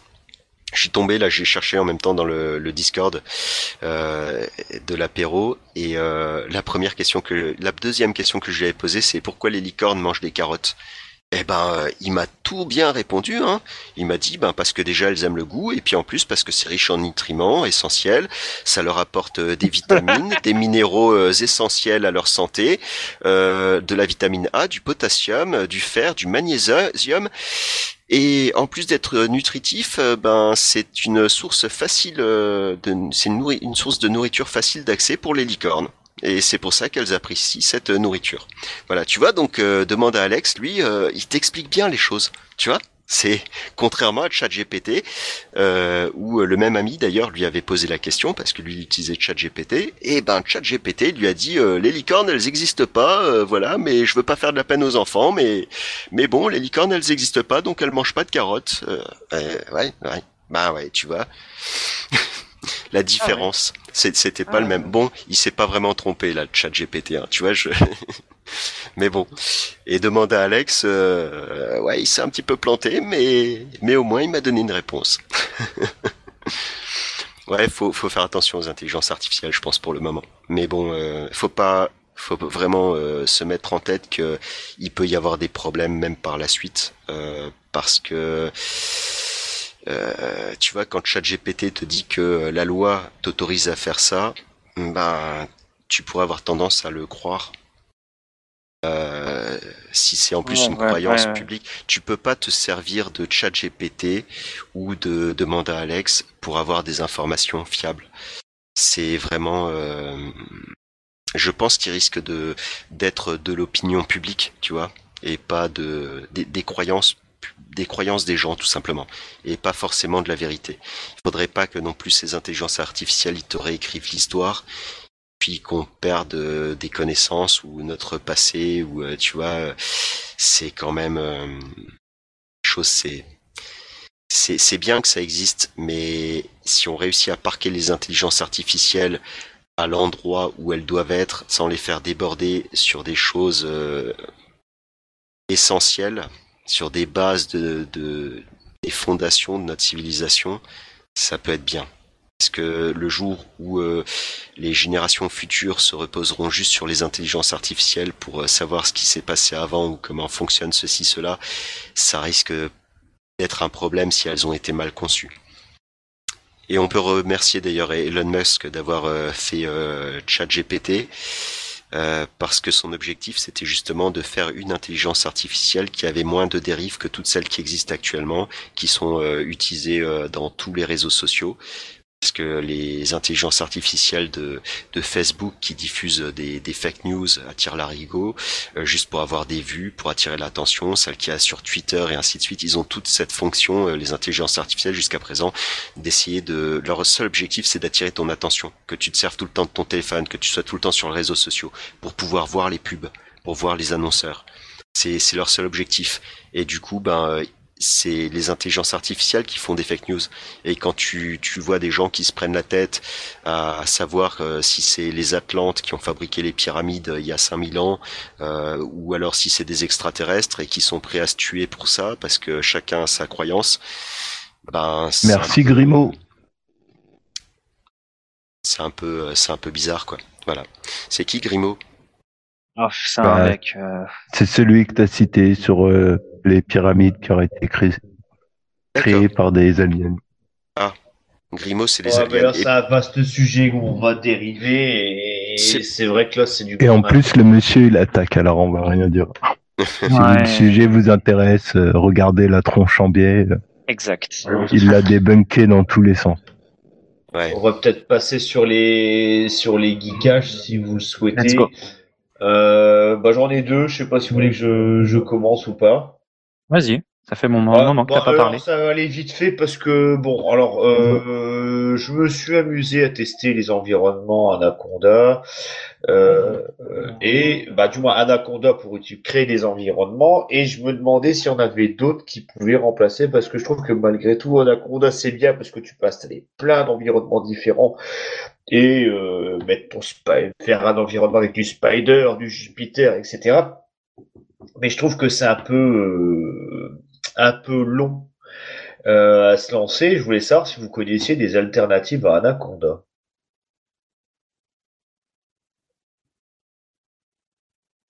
Ah, Le. Vanve, tout court. Le Vanve Je connais pas. Oui, Python Vanve. Python Vanve? Ah Ouais. d'accord. Ah, Ok. Python. Ah bah, je vais regarder, tiens. Ok. Parce que c'est vrai que Anaconda, quand tu le lances, même euh, bon, parce que là, bon, je suis obligé d'utiliser un environnement Windows euh, actuellement euh, sur certains trucs et je trouve que c'est super long à démarrer. Donc au moins Python Org, je vais, si je vais regarder ça.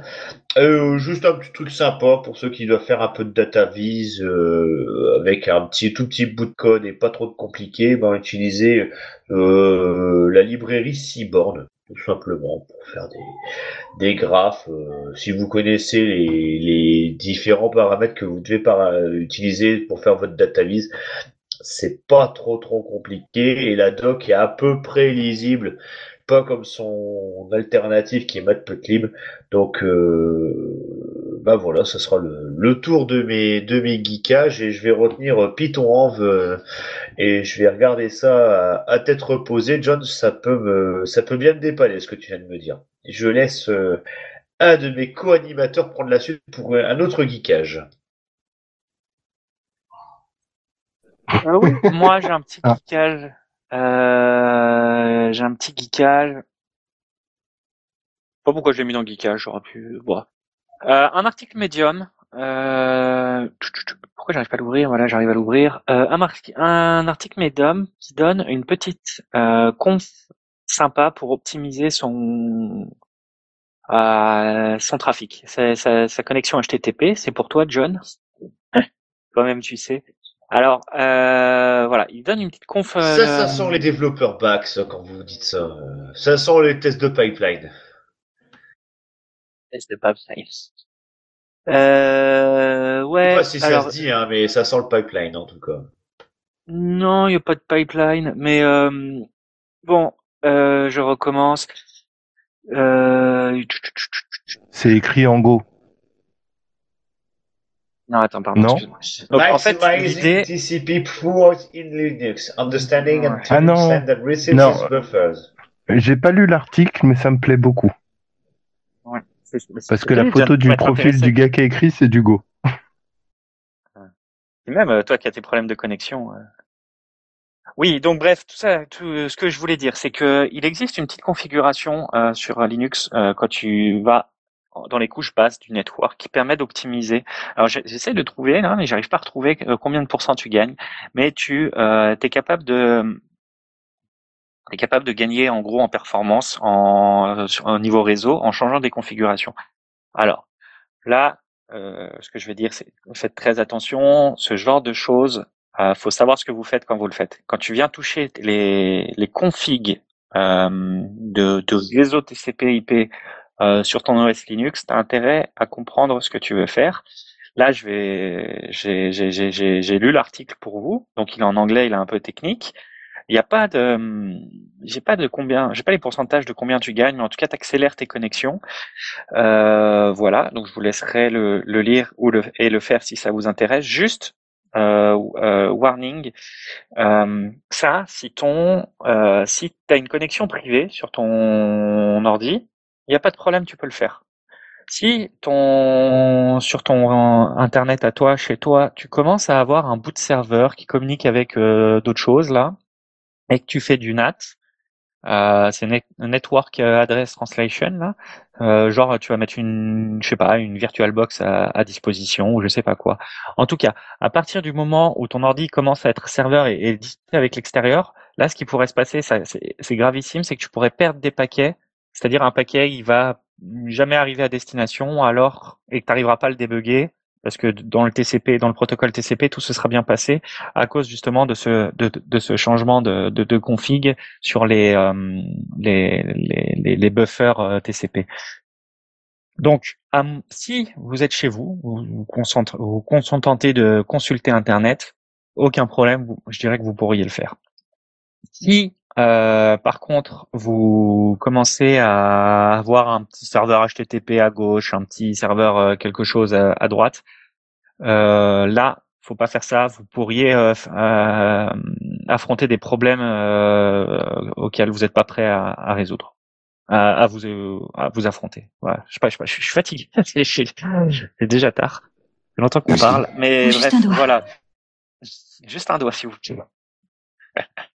Enfin voilà, une petite conf, euh, l'article, lisez-le si vous. Euh, moi, je pense à toi, John. Là, si tu as des problèmes euh, de réseau, là, tu penses, tu voudrais gagner quelques, quelques, un petit peu de connexion. Je pense pas que tu as un serveur de chez toi que tu rends disponible vu ta connexion à l'extérieur. Donc euh, voilà, peut-être c'est un, petit tweak qui pourrait t'intéresser juste à partir du moment où vous commencez à être à, de chez vous à faire euh, quelques applications serveurs. Oubliez ça. Voilà. C'est mon warning. Mon warning pour euh, pour faire plaisir à à, à Linux Friend. Merci. bon John, tu vas nous parler d'un disque dur, c'est ça?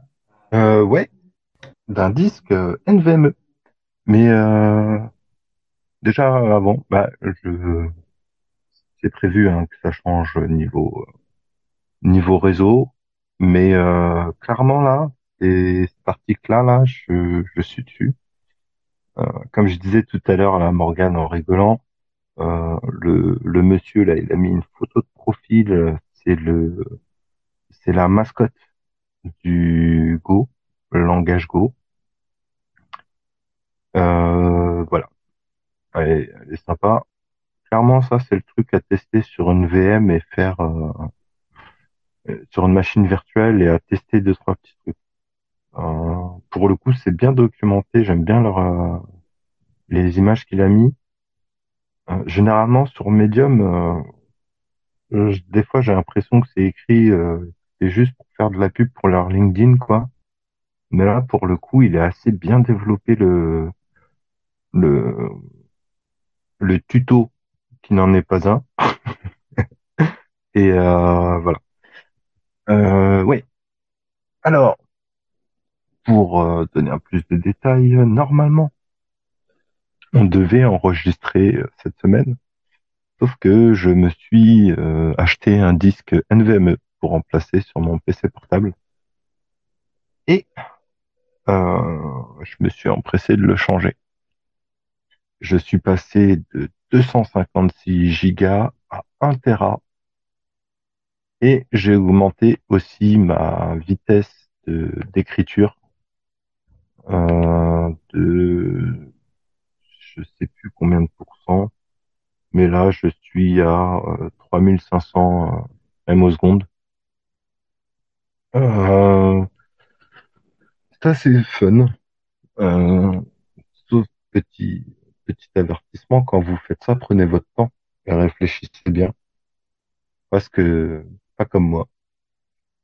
Euh, j'ai démarré sur un disque, sur une image virtuelle pour pouvoir faire euh, la copie de mon disque, mon ancien disque. Et là, euh, j'ai rien trouvé de mieux à faire que de copier le, mon ancien disque, l'image, de créer une image, un peu comme on ferait pour euh, un Raspberry Pi, sur le nouveau. Oui, oui. J'ai copié l'image au lieu de faire le clone du disque directement. Donc du coup, bah. T'as copié l'image, c'est faire un clone? Non, l'image, pas le clone. Tu veux dire le point ISO Oui, le point IMG, je l'ai copié sur le disque. Ah, ok, ok. Ah oui, ok. bah alors, John, qu'est-ce qui s'est passé? Ça est trop bu ce jour-là? Euh, J'étais trop pressé, j'ai pas réfléchi en fait. Et euh, en fait, comme je démarrais sur clé USB, j'ai vu les ports de mon PC avec euh, des clés USB de branchées. Pour moi, c'était bon. J'ai pas réfléchi. Euh, mais en fait, euh, non. Donc, euh, du coup, bah, ça a pris plus d'une heure pour faire la l'image, donc le point IMG de mon de mon ancien disque, qui était inscrit sur le disque que je voulais utiliser, et euh, un peu plus de deux heures après pour transformer les, les 256 gigas de, du IMG sur le nouveau disque. Voilà, c'était fun. Euh, le seul problème quand on fait ça. C'est R5 que tu as utilisé? Hmm? Non, j'ai utilisé l'appli euh, disque de, de GNOME. Tu aurais dû faire DD ouais. bit à bit et là, tu eu aucun problème. Ouais, ouais, et puis je me foire et puis je pleure parce que j'ai plus rien. Euh, surtout avec euh, le ça, NVMe. faire un RM ou un RF, c'était plus facile. hein. Ouais, ouais, bah, c'est l'équivalent, quoi. hein. Le DD, c'est vraiment, euh, voilà, moi j'ai j'ai tendance à mélanger les chiffres, les lettres. Euh, non, non, euh, touche pas ça, petit con. Euh, le graphique, c'est bien de temps en temps, et euh, même avant graphique, j'ai réussi à me foirer. Donc, euh, euh, voilà, ça aurait été, euh, ça aurait pu être plus désastreux, plus, comment dire, plus désastreux de ça que ça. Si bah, j'avais des données ou quoi que ce soit sur le disque, là, en l'occurrence, le truc était neuf et euh, bah, ça a rien fait. C'est juste que j'ai eu une perte de temps entre guillemets. Euh, mais euh, voilà. Donc pour la partie création d'images, donc ensuite j'ai attendu ouais, presque deux heures pour le repasser sur un autre euh, sous un autre support amovible pour pouvoir l'écrire. La réécriture de l'image, par contre, elle s'est fait ultra rapidement. Je crois que j'en ai eu pour une vingtaine de minutes. Ah, Donc, bah, euh, le SSD, coup, hein. ça, ça patate, hein.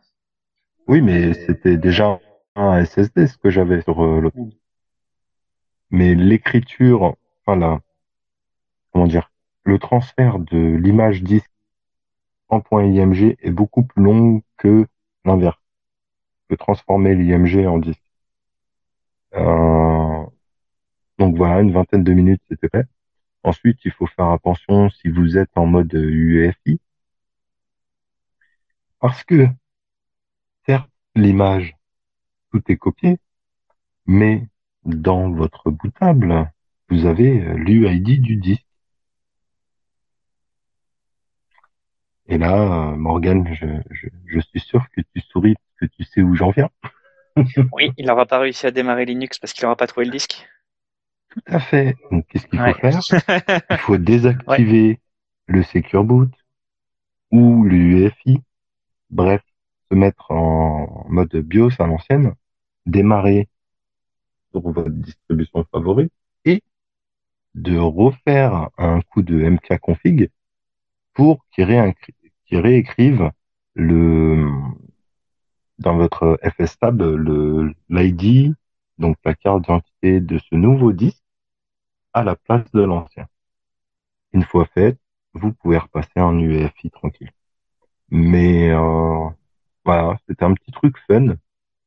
Euh, j'ai gagné un peu de place, j'ai fait un peu de euh, d'optimisation avec, et du coup maintenant, ben, j'ai un autre euh, support pour pour booter des, disques avec mon ancien NVMe. J'ai acheté un adaptateur de la marque Ugreen. Euh, bah, c'est super bien. Le NVMe, il charge, il, il chauffe pas tant que ça. Et euh, l'emballage est plutôt quali, donc euh, voilà. Si vous cherchez des adaptateurs pour vos disques, franchement, cette marque-là, euh, elle est plutôt, elle est, c'est de bonne qualité, franchement. C'est un bon compromis matériel-prix. Euh, donc voilà.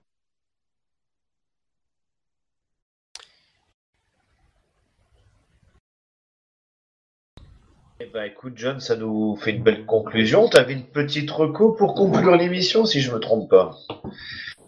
Donc, oui. Eh ben, écoute, je te laisse la conclure. Moi, j'ai Euh. oublié, je viens de me souvenir des deux dernières personnes que je dois remercier, donc je le ferai juste après. Eh ben, euh, ouais, en coco, euh, bah, en soi, euh, tiens, bah, ça aurait pu même faire un autre piège. Euh, Red Hat a sa plateforme de formation donc gratuite. Euh, c'est en anglais, mais Est-ce que tu peux euh, passer bah, des certifications ou c'est juste du, du support? Non, les, les certifs Red Hat, de toute façon, sont payantes et coûtent un bras. Mais euh, tu peux apprendre. J'ai regardé notamment les cours sur, euh, pour Podman. Euh, Podman, c'est euh, le nouveau Docker en mieux. Un multiplateforme, on peut jouer avec du Kubernetes, on peut émuler des faux cubes, enfin des cubes en local sur notre machine. Il prend en charge les conteneurs images de Docker, etc.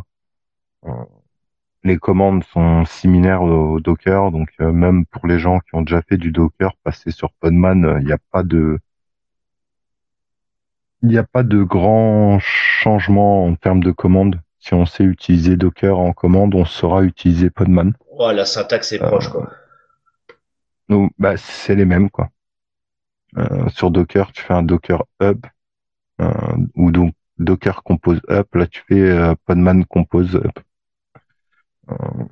Voilà, c'est similaire et plutôt pas mal. Et du coup, oui, Red Hat propose via échange d'une adresse email, bien sûr, euh, met à disposition des livres blancs. Euh, donc c'est des, euh, on dit vulgaire, enfin en raccourcissement, c'est des rex, des retours d'expérience.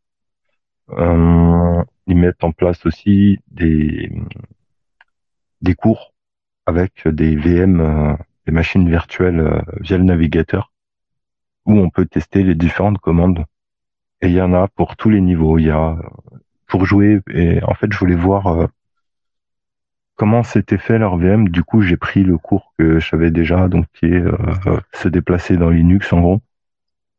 Et bah, c'est des bonnes machines.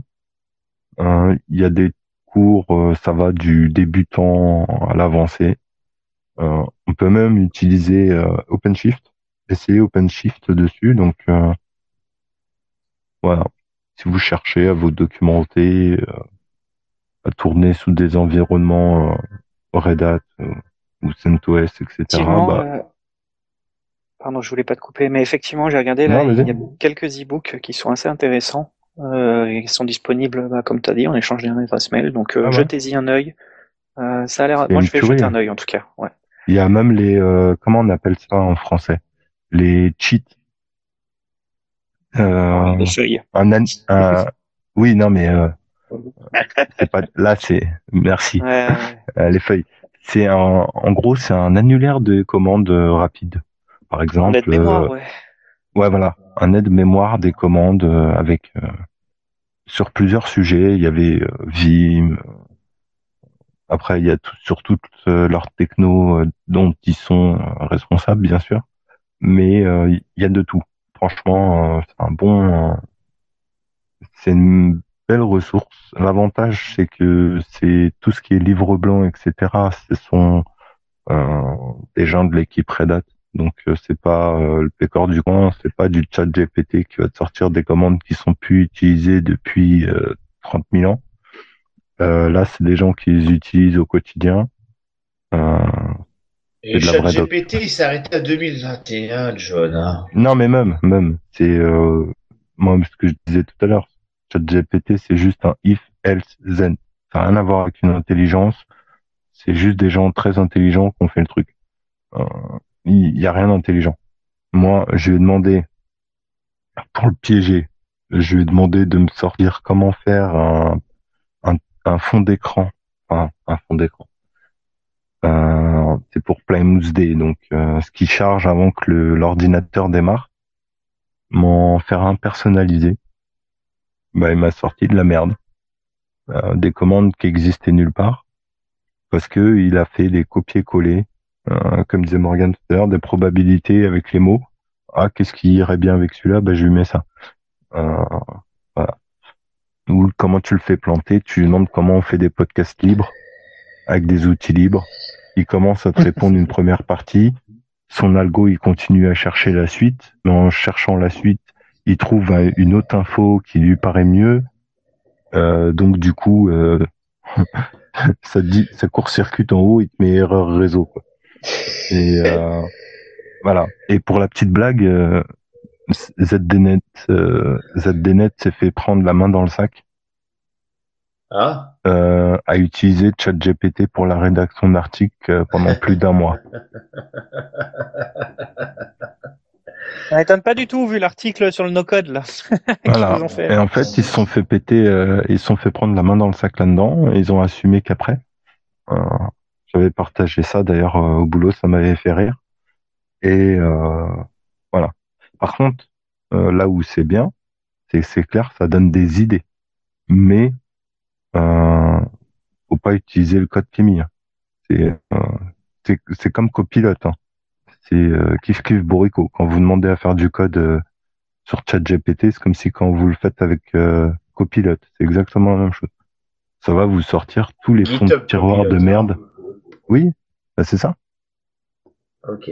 À la différence que euh, GitHub Copilot, il y a suffisamment de personnes qui ont qui ont dit qu'il fallait faire attention avec ça. La ChatGPT, c'est euh, ça passe même dans les journaux classiques. Oh lolo, ça va révolutionner le monde. Euh, non.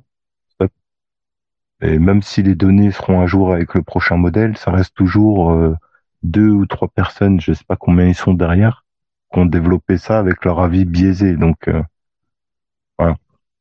Ça fait partie des trucs. Tant qu'on n'aura pas un monde assez hétéroclite en termes de développeurs et de programmeurs euh, ou d'architecture réseau, on aura toujours des mêmes problèmes de merde parce que bah, derrière, ça aura toujours les mêmes gars ou femmes avec leur, avis bien tranché sur la question et euh, de base le programme, le tout ce qui est en chaîne euh, sera biaisé de par de, de par la conception qu'ils ont eue.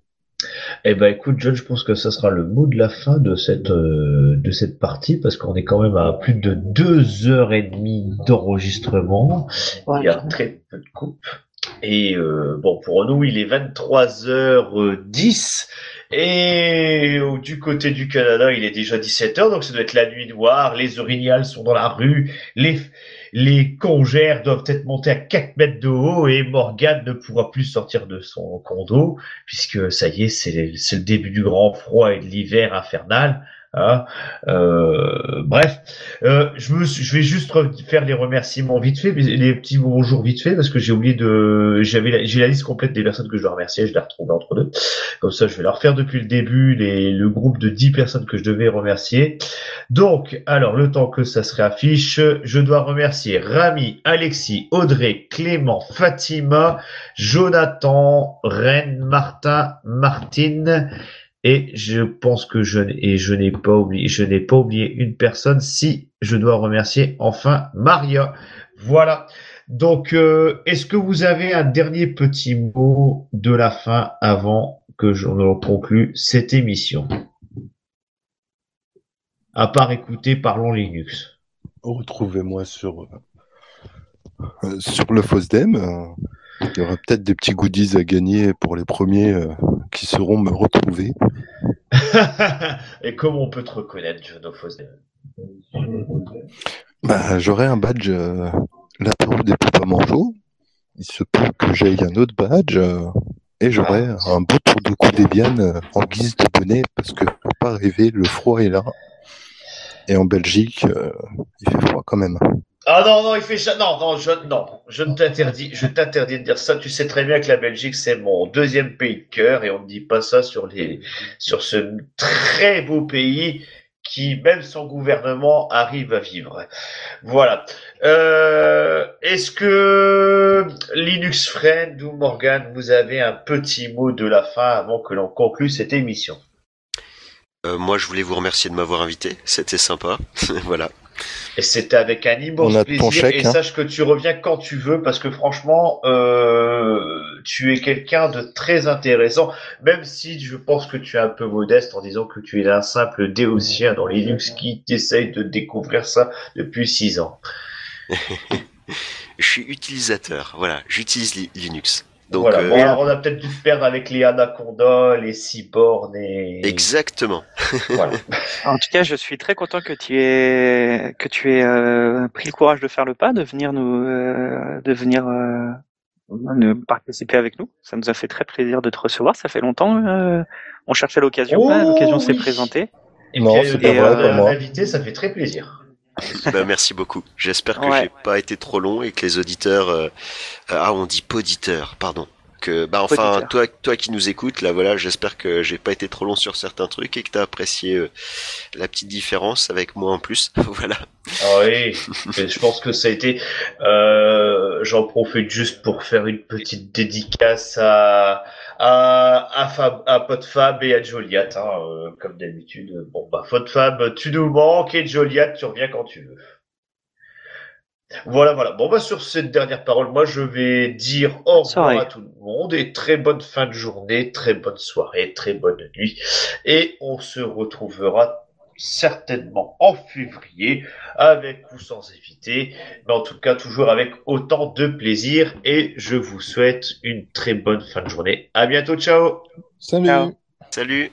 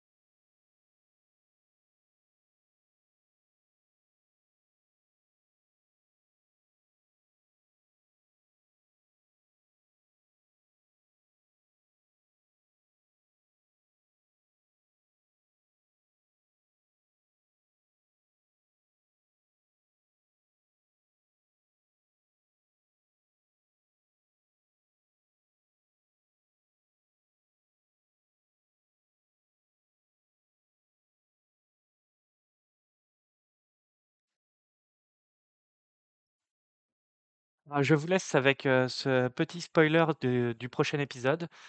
Ceci est un message post-production. Je vous juste pour vous informer que l'épisode était trop long, du coup, on a décidé de le couper en 2 parties, de de garder la première partie qui était plus la présentation avec Linux Friend et de garder la deuxième partie qui est la structure, heu, auquel vous avez les plus l'habitude, news, geekage et tout ça, qu'on publiera un petit peu plus tard. Voilà, voilà. On vous souhaite une bonne journée